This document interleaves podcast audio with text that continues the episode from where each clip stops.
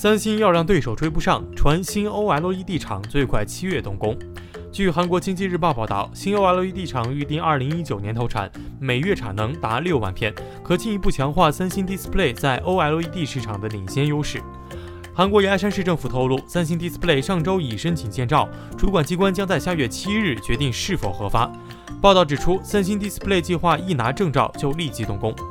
科技网站 c o d e of Mac 本周稍早前曾报道，光苹果 iPhone 八下半年就吃到三星 Display 最多八千万片 mo led 面板的产能，剩余产能则由三星电子与其他手机厂均分。三星 Display 抢走 OLED 面板订单，其他苹果面板供应商则大受冲击。财经媒体 Bros 形容 Japan Display 为苹果面板改朝换代最大输家。从其股价表现可知，今年至今 Japan Display 累计暴跌近四成。关注科技一分钟，获取更多的科技资讯。